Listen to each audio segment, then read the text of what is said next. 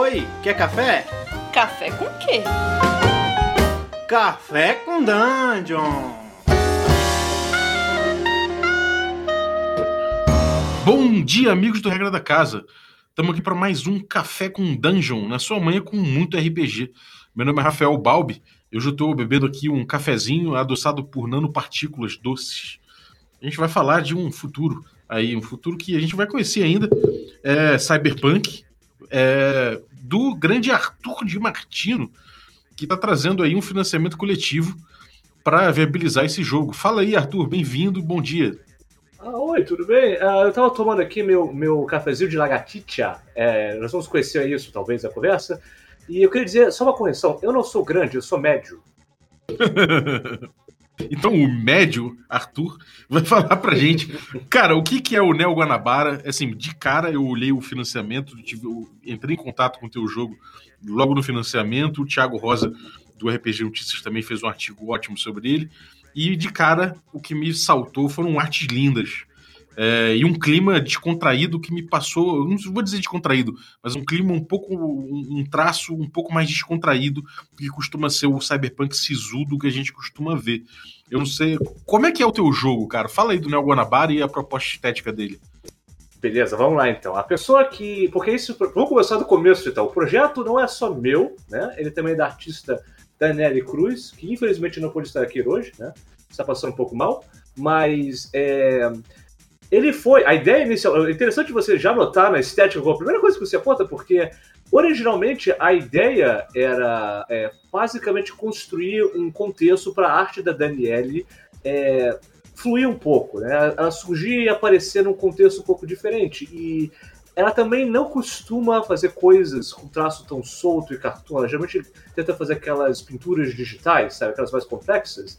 Uhum. Então, é, foi sempre uma busca de uma estética que ela gostasse de fazer, mas que ela não faz normalmente, né?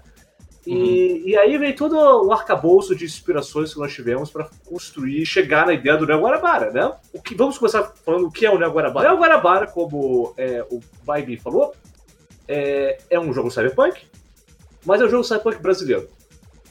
E é claro que é mais do que apenas um jogo cyberpunk brasileiro, né? Porque o sistema é próprio, né? As decisões de design foram feitas é, para ser um pouco exploratórias no gênero de ficção científica. Então tem algumas coisas que você vai ver lá que você até pode relacionar ao Brasil, mas também afeta o resto do mundo, né? Com toda boa ficção científica. Uhum. E, e, finalmente nós também queríamos fazer uma coisa um pouco diferente de outros jogos cyberpunk, porque os outros jogos cyberpunk eles geralmente são focados tipo na alta tecnologia, certo? Do tipo é, as armas de fogo que seu personagem carrega, a tecnologia que ele usa para fritar os seus inimigos, né? Mas nós queremos nos focar na ideia de cyber artes marciais. E o que eu quero dizer por isso? É, assim, o que, que é uma arte cyber. O que é uma cyber arte marcial? A ideia é que o seu personagem vai ter implantes ou elementos mecânicos no corpo dele, porém ele vai usar eles é, como se fosse uma arte marcial, ou associado a uma arte marcial. Dois dos meus exemplos favoritos é o Cyber Jiu-Jitsu, que é como Jiu-Jitsu, ou seja, é sobre torções, é sobre isolar seu inimigo, né? Só que a ideia é que você está isolando as partes mecânicas do seu inimigo e removendo elas em golpe de submissão. Então, quando você aplica um armlock, você arranca fora o braço robô do seu inimigo. E você, é, e você pode, inclusive, no meio do combate, trocar o braço que você capturou pelo braço que você tinha. é, quase, é. é quase uma briga de G.I. Joe. Você pega o bonequinho, tira, tira o braço e coloca outro. pra, pra quem é, é, é, já é macaco velho e jogou Mega Drive, tem um jogo chamado Cyborg Justice que você podia fazer exatamente o que eu tô descrevendo. O jogo é maravilhoso, cara. Ah, você não tinha associado? É, bem, é, a gente roubou a ideia daí. Cara, é, você falou essa coisa do, do, do high-tech, low-life, né? Que normalmente é o, é o, é o, é o cyberpunk, ele, ele, ele começa por aí, né? Como é que o, esse high-tech, low-life se traduz na realidade da, do Guanabara, do Brasil? E em que, em que ano que se passa? Quão distante é? Porque é uma pergunta interessante porque a gente meio que já vive um cenário um pouco cyberpunk ah, na nossa vida, né? Você pegou, você pegou. Você, você já deu até a resposta para mim. Eu ia falar justamente isso, porque no Brasil nós já vivemos uma coisa meio cyberpunk, né? Do tipo, as pessoas aqui têm muito acesso à tecnologia de ponta que gringo, americano, primeiro mundo tem, mas a, a nossa vida ainda é uma vida meio que de terceiro mundo em geral, né? Os, os, temos problemas com megacorporações, temos problemas com o governo, temos problemas com aqueles com o crime organizado, né? Temos problemas com todo mundo que tem algum tipo de poder no Brasil.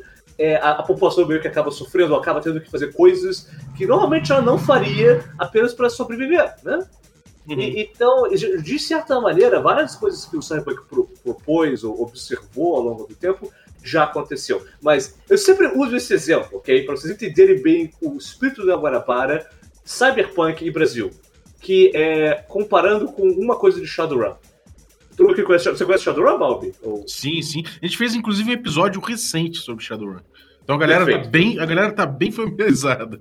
Então, então, vamos lá. Tem uma passagem do, Cyber, do Shadowrun, acho que é da terceira edição, mas isso não interessa qual edição é a qual é, eles queriam passar uma ideia de horror, uma terra de distopia, descrevendo uma Seattle cyberpunk, né? uma Seattle futurista. E a maneira que eles usam o texto, eles falam assim: imaginem uma Seattle com comunidades, uma Seattle onde o crime é, é o poder paralelo, uma Seattle onde pessoas andam com fuzis pela rua. Isso é a ideia de ficção científica para os gringos pra gente é muita realidade, né? Não, não é muita realidade, é a realidade. Não é questão de muita, é, é o que é, cara. É o que é. é. Aí eu penso assim, como é que eu vou criar uma coisa cyberpunk no contexto que nós vivemos hoje em dia? Só, só para aí pensar, se eu crio um jogo onde você tem gente andando por aí com fuzis, é, gente que está sendo é, vivendo numa, num contexto de terceiro mundo, mas com tecnologia de ponta. Eu estou apenas descrevendo o Rio de Janeiro em 2019, né? Não é um cyberpunk isso aqui.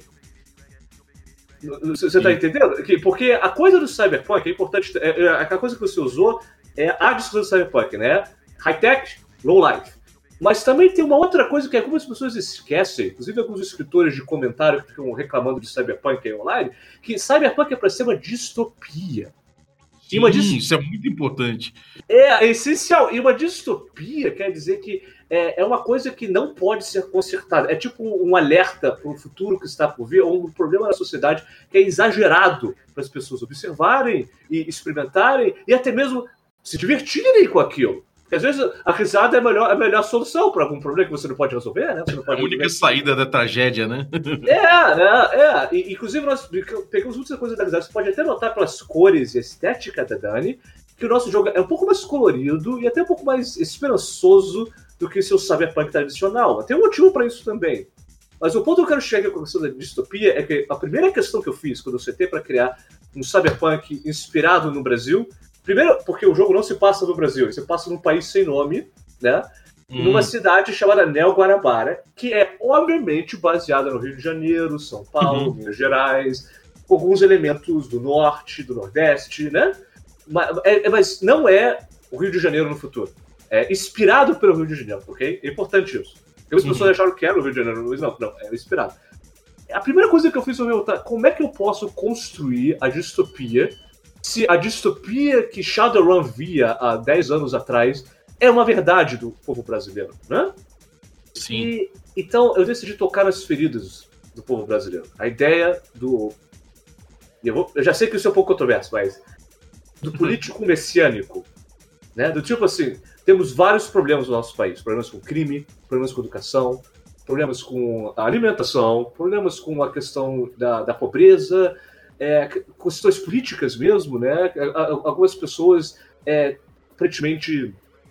não têm direitos que deveriam ter, que outros países têm. É, tem, a questão de perseguição de pessoas porque elas pensam de maneira diferente ou nasceram de maneira diferente, né? questão de gênero, a questão da sexualidade, tudo, tudo isso é, é, uma coisa que ocorre no Brasil. E tem aqueles que, por exemplo, querem. acreditam que o poder de uma pessoa na casa política pode resolver os problemas dela, certo? Uhum. E aí nós olhamos para o Brasil em 2019. Balbi, Balbi, vamos ser muito honestos aqui. Você pode me chamar de cínico, mas eu não acho que tá dando certo essa coisa de acreditar em Messias, não. Não, há muito tempo que não. E a gente vive de Messias em Messias, né? É, exato. E aí eu pensei, já que, já que nós já vivemos o mundo cyberpunk, mas o brasileiro ainda acredita no Messias, por que não criar uma história distópica sobre a questão do Messias? E foi daí que o cenário começou a ganhar forma. Porque eu, eu não quero que o jogo seja um comentário sobre o Messias, daqueles do tipo, ah, o vilão é um político messiânico. Primeiro porque isso é chato, ok? E também isso é óbvio, né? Isso eu acho só, Uhum. eu acho só. Eu pensei, e se os jogadores fossem os messias, esse sistema aqui não funciona? Ah, Você que tá- interessante. É. E aí isso nos leva à ideia do o que é o personagem jogador Neo Guanabara, né? Eles são o que nós chamamos de perseguidores. É, eles são uma espécie de, de classe diferente que é, eles são bem na, na lacuna da lei. Eles, eles são meio ilegais, algumas coisas não são ilegais, né? E diferentemente de outros jogos cyberpunk, onde o seu personagem geralmente começa fraco ou tendo que sobreviver do jeito que ele dá, né? O seu personagem é mais equiparado a um super-herói da Marvel, da Marvel 2099, na questão de. É uma coisa ainda bem cyberpunk, mas o seu personagem é muito poderoso. Você pode, literalmente, no primeiro. Você começa jogando o jogo, você pode já enfrentar quarteirões inteiros de inimigos e ganhar deles na mão, certo? Uhum. É, e, e o que acontece? Os- é, é o, o- você molda a cidade. Então, quanto mais você vai resolvendo os problemas do crime, vai ouvindo a população, vai trabalhando com o governo, vai o- se opondo às megacorporações, você ganha fama e renome para mudar a cidade. E, e é uma coisa mecânica, ok? Você, depois de cada série de aventuras, você e seus colegas vão sentar e vocês vão gastar esses pontos para construir e modificar Neo Guanabara, certo? Uhum. Do que eu imagino. É, é, é a grande. É o tipo assim, o que eu chamo de killer app, a coisa diferente do jogo que você não vê em Shadowrun, você não vê no Cyberpunk 2020, é a coisa diferente, né? Mas aí, mas aí vem a parte. Ainda é uma distopia, Balbi. Ok? Isso é importante. Quanto mais você muda a cidade, menos você resolve os problemas dela. Porque o sistema. é, porque o sistema foi criado pensando que os perseguidores iam alterar as coisas. Do tipo, Uhum. o sistema que oprime as pessoas em Neo Guarabara é uma coisa experimental. Neo Guarabara, melhor começar falando isso. Neo Guarabara é uma cidade-estado que foi construída por um- uma organização.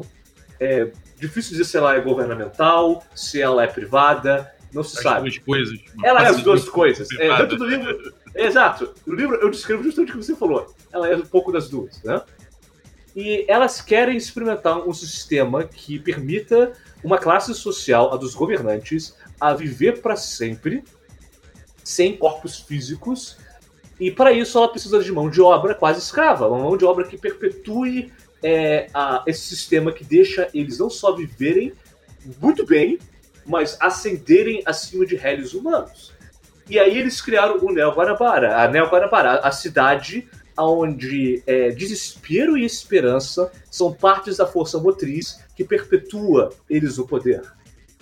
Então, o seu personagem vai provavelmente tentar trazer esperança para as pessoas da cidade, mas ao fazer isso, ele perpetua os problemas da cidade também, porque é onde há esperança o sistema cria desespero, e é onde há desespero o sistema tenta recrutar novos perseguidores e dá o povo uma coisa para para meio que viver através de. As pessoas torcem para os seus personagens quando eles vão na rua. As pessoas gostam dos seus personagens. Cada personagem de Neo Guanabara, os perseguidores, certo? Os jogadores, tem uma coisa chamada justiça pessoal. E você tem múltiplos. No livro final, né? Ele não está pronto, por isso estamos no cartaz. É, tem múltiplos tipos de justiça que você pode dar para o seu personagem, né? E é, a busca dessa justiça dá a ele mais influência na cidade, né? Uhum. E, e eu, e eu justamente queria ter essa ideia de justiças diferentes para cada personagem. Então você vai ter ideias que são concorrentes no mesmo grupo possível, né? Ah, interessante, cara. É, eu ia perguntar isso, como é que o protagonismo é dividido, né? Já que todo mundo é Messias, né? Como é que é essa coisa do, do- como é que é a formação do grupo e como é que anda esse esse esse time? Ou não é um time? É um time, é um time. Eu, eu fiz de propósito para ser um time em um momento, e no outro momento não. E eu vou descrever exatamente isso, porque é bem simples é bem divertido. Tudo que você faz na parte da narração da aventura, que você senta para jogar com o narrador, né? É um jogo de time cooperativo. Então, combate, todo mundo tem função em combate. Debate, todo mundo debate junto. Investigação, todo mundo pode contribuir com a investigação, certo? Ao fazer isso, o jogador pode interpretar seu personagem de certas maneiras ou executar tais ações que ativam a justiça pessoal dele. Mas eu fiz com cuidado para permitir que as justiças podem ser diferentes e até mesmo paralelas e opostas, mas em nenhum momento você tem como, é, do tipo, remover a justiça do outro jogador. Do tipo, é, se você tem um personagem que acredita ajudar as pessoas desamparadas de Neo Guanabara e outro personagem que acredita que só matando é, ele resolve o problema, né? Você não vai deixar de ganhar o seu ponto por ter ajudado uma pessoa, mesmo se esse outro, se outro personagem mata ela. Os dois acabam ganhando, de certa maneira, né? É, por quê? Porque aí vem a parte interessante e gostosa. Porque eu quero que os jogadores joguem com personagens cooperativos nesse momento. Quando a questão é sentar para tentar resolver o problema de Guanabara ou tentar modificar a cidade, é cada um por si. E é assim que o sistema se perpetua no poder.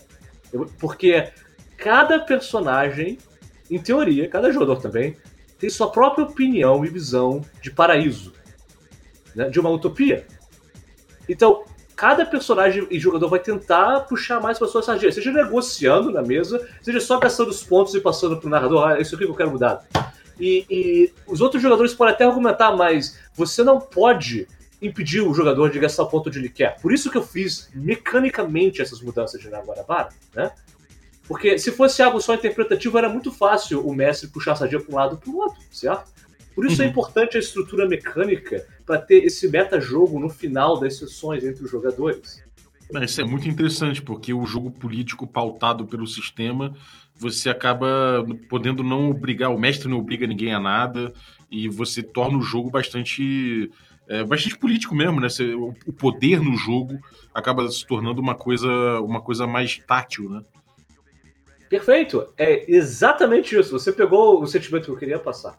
Uhum. Agora, os personagens dos jogadores, já que você está falando dos protagonistas também, de cada, de cada um com, seu, com a sua ideia de, de, de paraíso, né?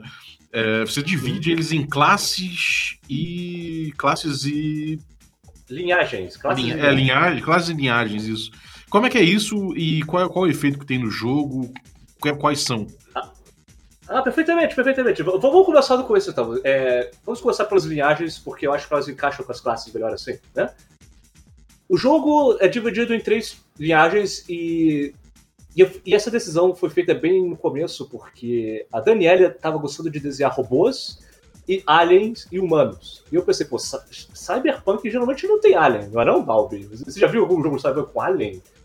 Então, Eclipse Phase, talvez. Só que é, é mais pós-humanidade esse jogo, né? Transhumanista, Eclipse Phase. Mas ela tava desenhando isso. E ela falou, ah, é tipo um híbrido. Você pode injetar sangue de alienígena. Mas eu não gostei dessa ideia, porque eu pensei assim, seria legal um jogo Cyberpunk onde você tivesse humanos, uma raça alienígena, né? O que a gente chama de pessoas lagarto, e androides, porque eu adoro androides e cyberpunk, pessoalmente. Eu acho muito maneiro, muito legal a ideia de você ter uma, um ser artificial num lugar que é bem artificial, que é cyberpunk, né? Então, a aliagem foi dividida da seguinte maneira: você tem os humanos. Os humanos podem ser é, das três classes que nós temos. Vamos falar das classes antes de entrar neles. As classes são Cyborg, Esper e Metamago. Eu já vou explicar elas, mas vamos voltar às aliagens, né? Humanos, eles podem ser qualquer uma das três classes, certo? E a coisa dos humanos é que eles podem fazer uma coisa que as outras classes não podem, e liagens não podem. É misturar diferentes aumentos. O que é um aumento? Aumentos são implantes cibernéticos, poderes psíquicos e metamagia. Ah, e equipamentos também. A única é, linhagem que pode misturar essa, esses diferentes é, poderes do jogo né, são os humanos. As pessoas lagarto, elas não podem ser ciborgues, porque toda vez que você corta fora um corpo, uma parte do corpo do lagarto, com uma lagartixa, ela se regenera quase que imediatamente. Então não dá pra botar um implante aí, certo? Então eles só podem ser Espers e Metamagos. E finalmente nós temos os androides, né? Que eles não podem ser Espers, porque a questão do Esper é uma conexão astral, psíquica, né? Eles não têm isso, eles são robôs. Então não tem como ter isso. Aí vamos às classes rapidinho. Né? Você pode ter notado que eu fiz. Eu, eu conectei ela. E aí, as classes normalmente são o Cyborg, Esper e o Metamago, né? O Cyborg é a coisa mais próxima de Cyberpunk tradicional aqui. É o Street Samurai do Shadowrun. É a pessoa que arranca fora partes do seu corpo para colocar braços biônicos, metralhadores que saem das costas, lança mísseis no joelho, é, olho que vem infravermelho, a coisa toda, certo? Esper, é, alguém aqui já viu Akira? Eu acredito que sim. Acredito que Akira é, é popular, é no Brasil. Akira e Genocyber. Eu, eu, roubei as ideias do Genocyber, mas é quase como uma piada interna, porque no anime Genocyber tem um personagem que diz é, ah, isso vai abrir a porta é, da, das janelas infinitas da mente. E eu não consigo falar isso sem rir, porque eu acho isso hilário. E aí nós criamos a ideia das portas infinitas da mente, que é a questão do Esper, que você pode se conectar com o plano astral, com sua mente, e alterar seu corpo de maneira biológica, como é Akira, é, fazer as pessoas pegarem fogo, ter clarividência, esse tipo de coisa. Mas a gente quis pautar isso em coisas meio que de ficção científica, mais do que magia, certo? Tem uma questão astral, mas a gente quer botar astral com coisa de ET, porque os humanos que têm poder de Esper fizeram, eles têm um implante cibernético sim, que é que a gente chama de cérebro lagarto, que foi baseado no cérebro das pessoas lagarto, certo? É, inclusive, é. E finalmente nós temos o Metamago, que é a, vamos dizer assim, é a classe que eu tô mais animado. A classe Metamago, ela hackeia coisas. E por coisas, eu quero dizer o jogo. Vou, eu quero, vou, é, assim, vou explicar isso com calma. Porque é a, parte, é a parte mais complexa, mas é a mais interessante, na minha opinião. Sabe aqueles jogos como Shadowrun da vida que, ah, você tem que usar seu comunicador, seu decker, para entrar na rede e hackear os dados do cara, e tem aquele sistema de rolar dado que você pega aqueles baldes de D6 e joga na mesa. Eu hackei ele, mestre, eu consegui entrar no, no node do oponente e roubar os dados. Não existe isso na Guanabara. Assim, não, não, nada. Uhum. O, o, que existe é a ideia de hacks. Valbi, você, você tá nesse ramo de podcast faz um tempo já, né? Você sabe o que é um hack de RPG, correto? Sim, sim. Você pega o RPG e dá uma mexida ali em algumas regras, mexe um, uma coisa ou outra, modularmente às vezes, né? Exato, é exatamente isso que Metamagos fazem no jogo. Você hackeia o jogo de dentro para fora. Olha que foda, cara.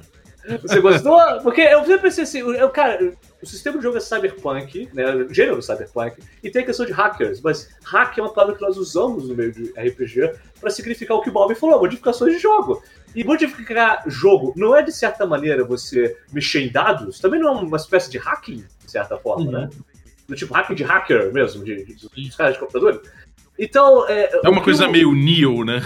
É exatamente como Neo. É exatamente como Neo. É um exploiter, na verdade. É o cara que é. pega a realidade e dá uma mexida nela ali, na própria fábrica Sim. da realidade. Exatamente. Mas nós vamos um passo um pouco à frente, porque é, no outro podcast eles perguntaram, pô, mas isso não é um pouco imbalanceado, não, né? Aí eu respondi, ah, mas tem uma coisa, é, é, e é a coisa da, do, que faz isso ser interessante você não é, não é meramente um. A ideia foi justamente o que, o, que o Balbi falou, é um exploiter do Matrix, mas eu, eu, quis fazer ainda mais interessante. A ideia é que quando você muda uma regra fundamental do jogo, ela continua mudada e funciona para todo mundo. então, se você modifica como as pessoas se movem no Neo Guarabara, aquela regra tá mudada para sempre. Até alguém desmudar aquilo. Até outro. Que doideira. É, é literalmente um hacking dentro do jogo, entendeu? De dentro pra fora. Isso é percebido por todo mundo. Exato, NPCs, os personagens jogadores, todo mundo vai ter que lidar com aquela mudança que o jogador fez. Falam, puta que pariu, alguém hackeou essa merda e agora eu não tô conseguindo andar direito, é isso? É basicamente isso, eu penso. Ele hackeou a realidade de tal maneira que todo mundo precisou trabalhar naquilo agora. Caralho, muito bom. É, é, é a minha favorita justa. Eu, eu acho que essa do Metamago pessoas que gostam de hackear RPGs e construir suas próprias modificações, suas regras de casa, vão adorar. E jogadores normais não vão nem não vão achar interessante ela, vão preferir se focar no sistema normal, né? E, e, e isso é normal, isso é tranquilo. A ideia do, de dividir o jogo entre classes e linhagens é alterar fundamentalmente a maneira que você observa o jogo. E, eu vou, e agora isso me traz, por exemplo, é, androids podem ser ciborgues, certo? O que é um pouco estranho, porque androids e ciborgues são coisas diferentes, mas é questão de nomenclatura, né? A classe é ciborgue. Você é, é um android, mas, por exemplo, os androids têm uma habilidade especial que só eles têm, que eles podem alterar aonde os implantes cibernéticos deles é, vão para partes do corpo dele, certo? Porque, por exemplo, digamos que você tem um personagem Android com um braço biônico só. Você pode gastar uma ação para botar esse braço biônico na sua perna. E aí você ganha todos os benefícios de uma perna biônica. E por aí vai, você pode reconfigurar o seu Android a qualquer momento. Então, você constrói um personagem Android, os, os aumentos cibernéticos que você vai selecionar para ele, vão ser sempre buscando é, a ideia de você poder recombinar elas a qualquer momento, enquanto de um humano você tem que pensar algo mais permanente para ele. E esse tipo de decisão é o que impacta como você vai se relacionar com as mecânicas do jogo. Então, as raças, desculpa, as linhagens e classes do impactam muito mais do que Dungeons and Dragons, de certa maneira. Porque a maneira que você é, pensa de como você vai resolver um problema é, difere muito. Eu tenho até uma pergunta de, de, de terminologia, né? Pode, Já que a gente está falando de um jogo que tem um viés político, né? É, uhum. cada, cada personagem protagonista tem uma, uma utopia que ele persegue, e você usa logo o nome classe, né? Você usa para ciborgues, espers e metamagos. Essa coisa de classe tem a ver com, com alguma coisa da, da, classe social, da origem? E quer dizer, não, já vi que, que, que, é mais relativo ao que é o personagem, né? Como ele atua. Mas isso tem alguma relação com a utopia que ele persegue?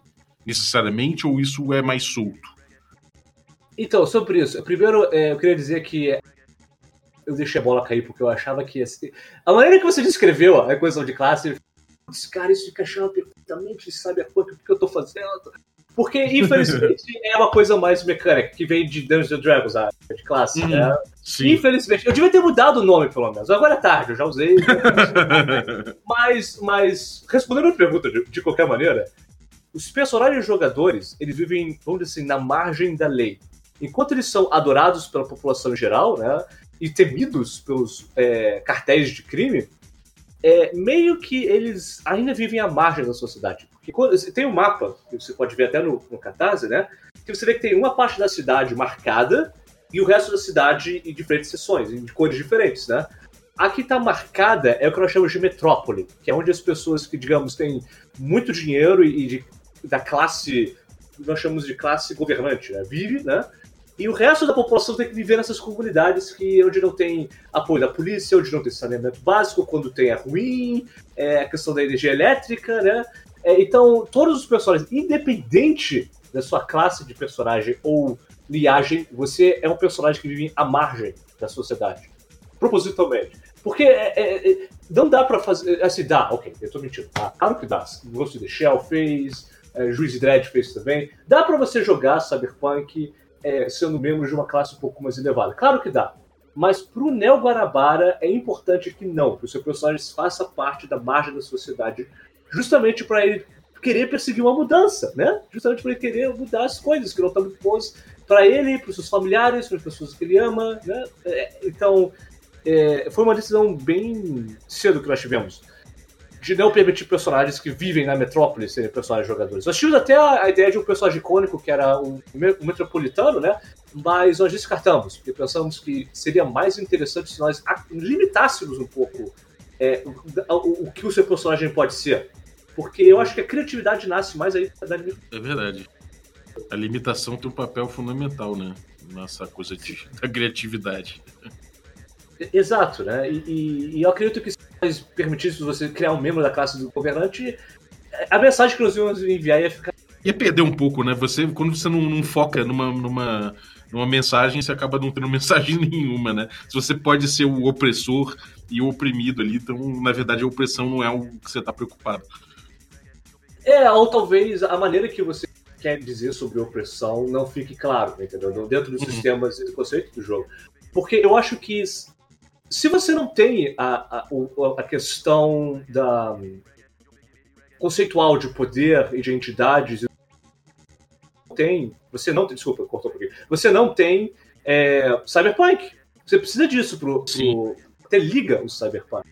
É, verdade. Agora, cara, como é que é, como é, que é o, o jogo em si na mesa, né? Você coloca, você escolhe o teu personagem e tudo mais, mas como é que você resolve os. Como é que você resolve os conflitos?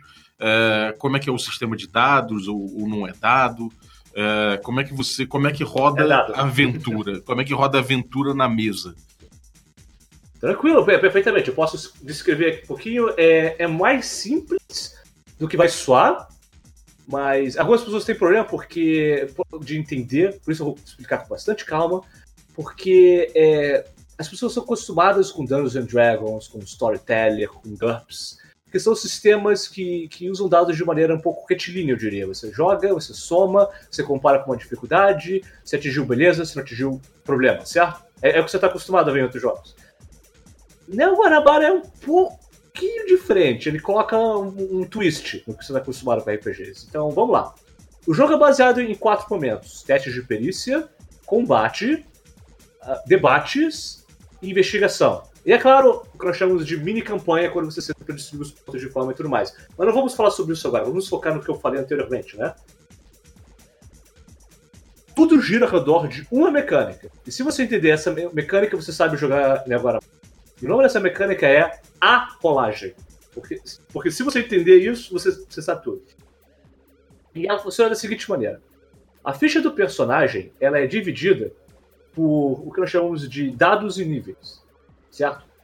Você tem, por exemplo, coisas que descrevem é, o quão inteligente é o seu personagem, como fisicamente ele é capaz, o quão ele é. Nós chamamos de é, pilares, correto? Então você tem o pilar físico, o pilar mental, o pilar espiritual, né?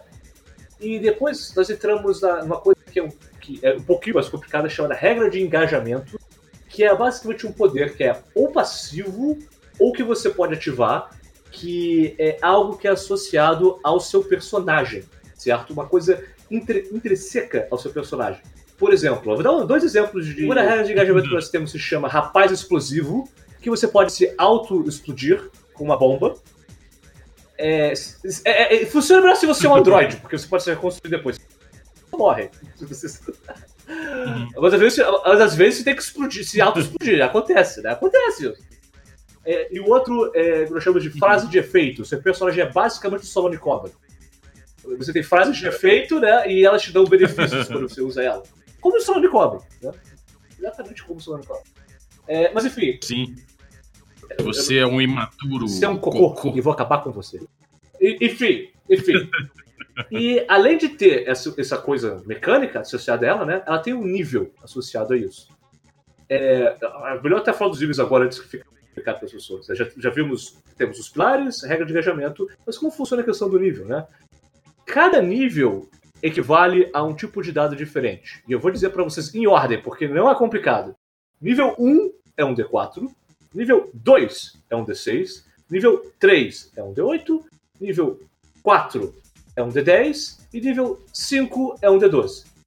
Você pode ver, é uma escala de dados que vai uhum. subindo, né? É fácil de lembrar quando você é, é, uhum. senta para olhar para o sistema pela primeira vez e tem uma tabelinha. Né? Você bate o olho e fala, cara, isso é muito simples. É muito simples. É, quando você vê os dados da sua frente também, fica muito óbvio, né? É, claramente que o, o, o, o D6 é maior do que o D4, mas menor do que o D8, né? Até, até o tamanho do dado, assim, do, uhum. quantas faces ele tem, né? É só você lembrar das faces. É... Além do, do regra de engajamento, né? Você tem as perícias, também tem um nível associado a elas, certo? E finalmente você tem os aumentos, que são implantes cibernéticos, equipamentos, poderes psíquicos, poderes metamagos, e por aí vai. E é literalmente isso a sua ficha. Você só tem isso na sua ficha. Bem, tirando também as questões de organizar dano, organizar fama e renome, né? Mas isso é nas costas da ficha, isso não precisa ver agora, né? A gente quer entender como o jogo funciona. E aí, como faz? Bem, digamos que você quer fazer uma parada, nós chamamos isso de parada de dados. Agora você vai ter que rolar os dados, uma parada de dados. O que você faz? Primeiro você vê qual é a natureza da, da, da ação. Você está tentando escalar uma coisa, por exemplo. Você tá tentando, eu gosto de usar o exemplo do soco. Você quer socar uma. Porque é um jogo de artes marciais, afinal, né? Você quer socar alguém. Então, claramente, é um pilar físico que você vai usar, certo? Fácil, né? Então, você pega o nível do seu pilar físico. Vamos dizer que o nível do pilar físico, por exemplo, é 3. Ou seja, um D8. Então eu pego um D8, coloco na minha parada de dados. Fácil, né? Até aí tranquilo. Daí você só faz isso pro resto da ficha. Você vê a regra de engajamento, você vê o nível dela, você vê qual é o dado associado ao nível, e você coloca na sua parada de dados. Você vai juntando isso. Geralmente você tem quatro dados ou três dados, essa brincadeira, certo? Quatro ou três, geralmente. O que você faz depois é ainda mais simples. Você pega esses dados todos e você faz o que você já está acostumado a fazer outros RPGs. Você rola isso. E aí, depois que você rola, e aí vem a diferença. E é aqui que as pessoas se confundem um pouco. Por isso, preste atenção. Depois que você rola os dados, você vai escolher dois dados, você vai separar eles. Esses são os dados que nós chamamos de valor, certo? E você vai escolher um dado, o que sobrou, certo? Os que ainda estão dentro da parada que você não separou, e você vai separar ele, ele é seu nível de efeito. E aí o que vai acontecer é o seguinte: você vai somar os seus dados de valor, certo? E o, a qualidade do efeito é o, nível, é, o, é o nível do dado de efeito que você manteve. Então, como funciona na prática? Digamos que é, eu, só, eu não tenho nenhum aumento para usar a ação. Então, eu só consegui pegar meu pilar físico, que é um D8, minha regra de engajamento, que é um D6, e meu Cyber Jiu-Jitsu, que também é um D6. Então eu vou rolar dois D6 e um D8, correto? A gente vai pegar isso aí, a gente vai, sabe, embaralhar, ah, jogar, pá! E aí, digamos que os resultados foram: o, do, o primeiro D6 saiu 5, o, o outro D6 saiu 4 e o D8 saiu 2, correto? O que eu vou fazer? Eu vou separar os dois D6, o 5 mais 4 dá 9, e eu vou deixar o D8 separado como é, nível de efeito, certo? E, e aí, como vai ficar lida a ação? Eu tirei 9 como valor, e nível de efeito 3, porque eu estou usando um D8 como nível de efeito. E aí o que acontece? Você compara isso com a dificuldade. Digamos que é, é, eu estava tentando socar um oponente, certo? O oponente também rola uma quantidade de dados, né? Digamos que o oponente é, não conseguiu, ele tirou um valor inferior ao que o jogador tirou, certo? Você pega esse D8, esse nível de dado 3, né? O D8, e você causa dano no pilar físico dele. Então o que acontece? Agora ele tem de dano físico temporário um D8 associado àquilo. E é hum. basicamente isso. É tranquilo, né? O jogo é, é, é, uma, é uma mecânica bem Exato. simples, na verdade. E a, a, algumas pessoas têm um pouco de complexidade, porque, por exemplo, digamos que você é, de novo acerta o seu oponente, mas agora você tem dois para manter, certo? O que acontece? Ele já tinha o um maior. Uhum. É muito simples. Se o nível de efeito for menor do que o cara já tem, você sobe de nível que ele já tem. Então, o, o nível 3 dele sobe pro uhum. nível 4. E é isso aí. É, é, só isso o sistema. É literalmente isso. Você entendeu isso? Você pode jogar agora com seus amigos. Você não precisa nem. É importante você comprar o um livro para você poder criar seu personagem, né? Mas você não precisa nem mais abrir. É literalmente isso. Uhum. Pô, interessante, cara. Assim, como é que é na, a política nesse jogo, né? No sistema, como é que, é, como é que o sistema amarra a política? Que, que é uma coisa que você tinha citado, né? Uhum. E Bom, é, como é que amarra? Como é que isso é amarrado no sistema? Bem, é, eu posso já passar para política, mas eu acho que para a gente poder falar dela, tem que falar do debate primeiro, né? Porque é uma, é uma coisa ah, política, sim. né? É, né? Diferentemente de outros jogos é, cyberpunk no mercado, você não tem testes sociais no jogo. Não existem. Você tem que interpretar boa parte do tempo. Porém, existe uma mecânica de debate. E como ela funciona? Debates sempre são feitos contra organizações. Sejam elas criminosas, sejam elas legais. Basicamente, o que acontece é todos os personagens se unem e eles constroem um, um, vamos dizer assim, primeiro eles têm que apostar fama, certo? Porque sua reputação está em jogo, como qualquer debate, né? E o que você pode obter nesse debate dessas facções são é, renome, que permite você influenciar elas naquela parte de mini campanha no final da aventura, né? Ou até mesmo equipamentos. Você quer comprar alguma coisa deles que é uma coisa ilegal que só está na mão deles, um tipo de implante cibernético que só essa gangue tem disponível, que eles importaram da não Alemanha, por exemplo, né? Todos os jogadores formam o que nós chamamos de mega parada de dados, onde todo mundo prepara uma parada de dados, mas joga junto, certo? E você só pode, novamente, com uma parada de dados, você só mantém dois dados como valor e um feito. Os seus oponentes do debate fazem o mesmo, né? E quem ganhar, ganhou. Se eles ganharem, você perde sua fama. Se você ganhar, você ganha o que vocês tinham apostado no seja renome, equipamentos, etc. Certo?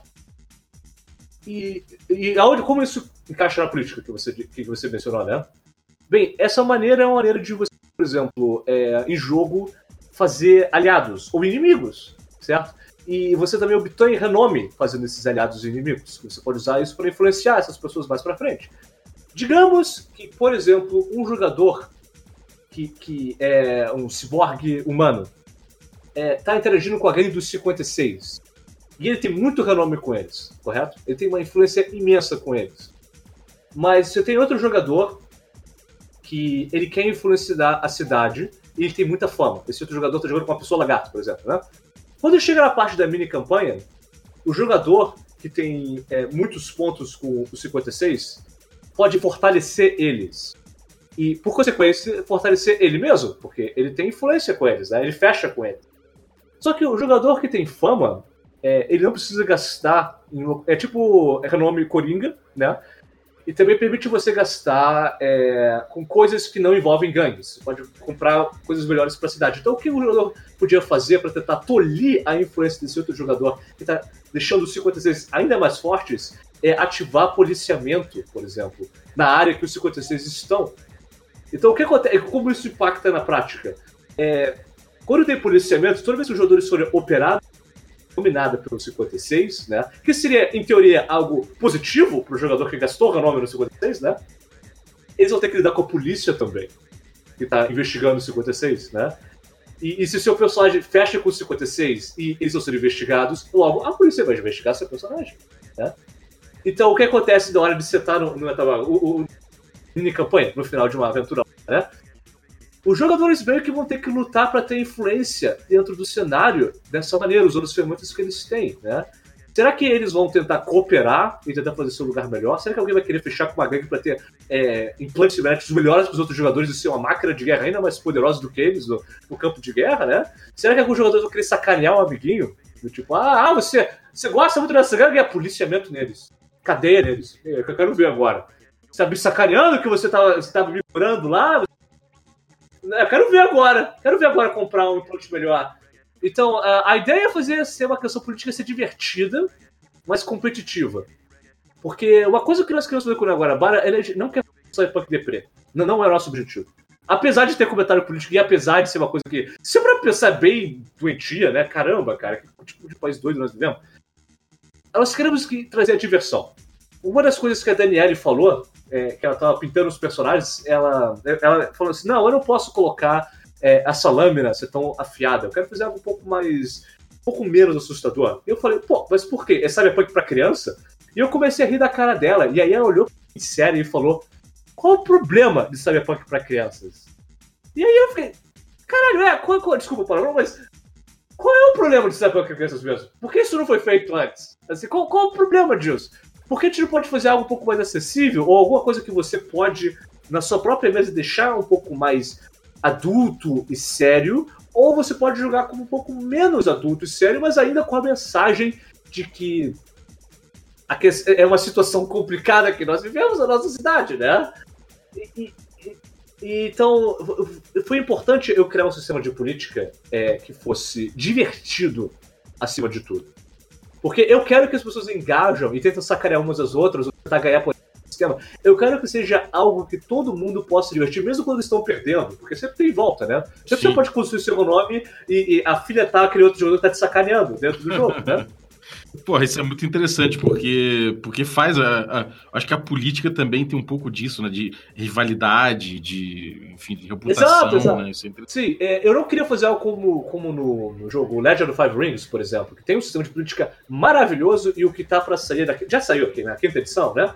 Eles ainda deixaram melhor, na minha opinião. Eu sei que é uma opinião meio controversa, porque a gente odeia a quinta edição. Eu tô no meio da. Isso não é o caso. O importante é. Lá, o sistema de política deles é como você pode ganhar. A ideia é o seguinte: eu tenho essa, esse poder político, eu tenho essa, esse poder aqui que me permite influenciar a pessoa de tal maneira e eu vou fazer isso para ganhar coisa pro meu clã. Essa é a mentalidade que você tem no, no of Rings. A mentalidade do Guarabara é como eu vou influenciar a cidade é, para me beneficiar e eu quero beneficiar outros jogadores, eu quero sacanear eles, e a ideia é que é uma via de duas mãos. E que você nunca só perde ou só ganha quando faz um movimento. Entendeu? justamente para ser mais um diálogo entre os jogadores que eles fazem no final da campanha e que, por sua vez, move a campanha e cria uma rivalidade entre eles nessa mini campanha e que vai fazendo a cidade sendo moldada com diferentes gostos e pontos de vista, que é uma coisa brasileira pra caramba, vamos ser honestos aqui, né? Do que ser só do tipo, eu ganhei e você perdeu. Porque é, não, não, é divertido. É interessante, mas não é divertido, pelo menos não pro nosso contexto. Então foi proposital a ideia de que você pode impactar pra caramba o jogo, mas não a ponto que você tira um jogador do jogo. Não, mas é bom, cara. Tem uma proposta bem clara, bem delineada. Eu achei muito interessante, cara. E é um jogo que você vê que ele tem um caminho a trilhar, né? E que você vê onde termina. É muito interessante, cara. É, cara, e o Catarse, como é que tá aí o projeto? É, conta pra galera as particularidades do teu projeto no Catarse. Ah, beleza, vamos falar um pouco do Catarse então. A gente chegou a 20% em, em 20%, 20% é, em, em 10 dias, né? Não sei se isso é bom ou ruim, só maneiro de primeira viagem. Eu vim aqui, eu pensei o projeto com, assim, o tipo assim, o melhor Neo Guanabara possível. E eu pensei, quanto isso vai nos custar? Questão de mais do trabalho da artista do que o meu. Que eu consigo recuperar os custos vendendo os livros. Mas a artista não, porque ela precisa receber na hora. Então a gente fez já um investimento na arte muito grande para artista, né? E a gente queria expandir ainda mais, a gente quer fazer uma explosão de cor, de personagens, a gente quer ilustrar a cidade inteira, a gente quer fazer é, a, você se sentir dentro de Neo Para, a gente precisa de arte para isso. Então, a gente chegou no ponto que a gente falou, a gente precisa de um pouco mais de dinheiro para poder fazer o Neo Guanabara dos Sonhos, né? E, aí nós fizemos uma campanha de cartaz. É, como eu disse, companheiros de viagem, mas muito macaco imitão, tentando copiar o que outras pessoas faziam, né? Tentando adaptar para o nosso método. É, fomos surpreendidos pela quantidade de apoio. Como, por exemplo, eu nunca seria chamado para uma conversa com o Balbi se eu tivesse feito catarse, eu imagino, né? Nunca teria acontecido. Então, é, é, isso foi uma coisa muito. Já, já valeu para mim. Agora, seria melhor ainda se a gente conseguisse o Catarse pronto, porque aí a gente podia realizar o, o Neo Guanabara dos Sonhos, tá? o projeto com o máximo de conteúdo possível, num preço acessível para todo mundo, né? E, e, e, esse é o sonho, né? Eu quero muito que dê certo. Se não der certo, eu vou ter que repensar as coisas, mas eu não quero abandonar o projeto. Eu espero que eu consiga fazer o projeto o maior e mais pesado e mais interessante possível. Mas se eu não conseguir, a experiência foi muito boa e, e ele vai ter uma outra forma. Uhum. É, é questão de. É, e vale muito a pena. Eu tô vendo aqui o PDF com meta estendida, você paga 20 para ter o PDF uhum. mais as metas. E você ainda tem 20% de desconto se for comprar a versão impressa. Ainda que vai ser uma depois, né? Ele não vai ser junto com o PDF. O PDF vai ser bem antes. E você já recebe antes dos outros. Exatamente. Então. e, e, e, o livro, você tem meta com o livro físico? Infelizmente não, porque nós estamos fazendo um sistema com a Dungeon Start, com o pessoal da Dungeonist, né? Ah, e, infelizmente, é, como está bem no começo o Dungeon Start, a questão do print on demand está muito cara. Então, o preço do projeto vai ficar extremamente elevado se usasse pelo sistema do Dungeonist. Uhum. Então, eu tentei fazer meio que o meio termo. Você tem Tire que você ganha uma caixa de dados promocional feita pelas suas próprias mãos. A gente está fazendo isso pelas nossas próprias mãos, gente. Eu tenho uma empresa fazendo isso. Só eu, artesanal. artesanal na mão. Eu e a Daniele, tá? Só para deixar isso claro. todas, todas as pessoas que já compraram o, o, o caixa de dados, né? É esses que vão comprar. Toda vez que você clica aquele botão, eu e ela temos que descer, comprar uma caixa, construir ela, botar a arte dela na mão, ok? Não tem nada e é bonita a caixa aqui. O, Você gostou da imagem? Eu, eu acho. A imagem aqui, eu é. achei fantástico. Eu, eu peguei uma pra mim já. Pessoalmente. Porque você vai precisar de dados de todos os tamanhos diferentes. Você acha legal com o sistema. Tem a ver com o projeto, né? Uhum. É, também temos coisas tipo, você pode pagar um pouco mais caro, 120 reais, pra é, ter um personagem que você crie visualmente dentro do jogo. A Daniele vai desenhar, gastar tempo dela, fazer estilo, sentar com você, pedir opinião, melhorar, dar ideias. É um processo bem envolvido, não é do tipo, ah, eu quero fazer tal cara e a Daniela vai desenhar para parte da criação, guiando ela, né? E juntos vocês vão criar uma um, coisa única, né? Porque quando você passa uma ideia para um artista, né? É, é, é, um pouco você é um pouco artista. É, você vê que é um remix do que está na sua mente, né? E ela é muito boa nisso. O projeto inteiro foi feito assim. Eu, eu, eu, eu nunca eu nunca impus um personagem do Daniel. Eu falava, precisamos de um capoeirista elétrico aqui. Ela criava Uhum. o capiroto elétrico. Agora, o que é um capiroto elétrico? Ela que criou, entendeu? Não fui eu. Eu precisava disso e ela fez uma coisa. E eu, ok, isso vai voltar. Então é uma... É interessante o, o print on demand, o print on demand às vezes ele não, ele não funciona muito para um projeto inteiro, mas pessoalmente para a pessoa pedir, ainda mais com desconto de 20%, funciona, né? Então vai ficar disponível em print on demand depois lá no no, no, é é? no na Dungeons, Isso. né? Maravilha. Pô, cara, achei, achei muito legal. Parabéns pelo projeto. Tá redondinho seu jogo. Ele tá. Ele, pô, tem coisas assim que realmente eu não esperava com a coisa do hacker e tudo mais. do, do mago. Cara, parabéns aí pelo, pelo, pelo projeto. Eu tenho certeza que vai dar certo aí, vai financiar e que, bom, é, as pessoas daqui a pouco já vão estar jogando isso aí. Espero. Já, já, falando em jogar, já isso, você já pode jogar o jogo, sabia? É, tem um Quick Start. É o Quick Start, né? É, você já pode experimentar e ver se você gosta ou não. Se você gosta, por favor, nos apoie. Se você não gosta, é, divida, por favor, de mesma maneira. Tá, você vê que Beleza. Eu vou botar todos os links, então, na, na descrição do episódio, para que vocês possam dar uma checada aí dentro do financiamento é, que o Arthur botou aí, do Neo Guanabara, quanto no Quick Start, para vocês poderem já dar uma testada e, e, e- dar uma conferida aí para ver o material. Então, pô, brigadaço, cara. Você, já, você é autor de outros jogos também, Ah, né? é verdade. Bem, é, eu fiz o Intergalactic Lucha Libre League, certo? É, que é um jogo de é, luta livre espacial. Infelizmente está só em inglês agora, né? E eu sou o game designer mais novo da Rebel Minis, que faz suplementos para D&D quinta edição. Ah, legal. Parabéns, cara. Maneiro. Eu vou, no vou- se quiser, eu ponho. Se quiser, eu ponho, eu coloco aí os links de tudo isso aí é, no descritivo. Então, é, galera, fique ligado aí depois do episódio, quando terminar. Você pode ir aí direto no descritivo do episódio ou dar uma checada lá no Instagram que eu coloco os links lá também. Apesar de não ter ainda um swipe up, você pelo menos vai poder visu- visualizar o endereço aí para você copiar no seu browser. é, é isso aí, então obrigado, cara. Valeu você que ficou ouvindo aí e até a próxima. Muito obrigado por ter aqui.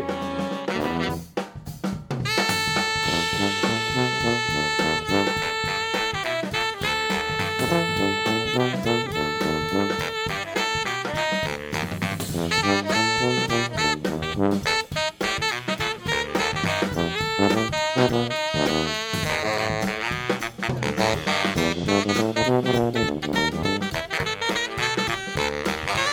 you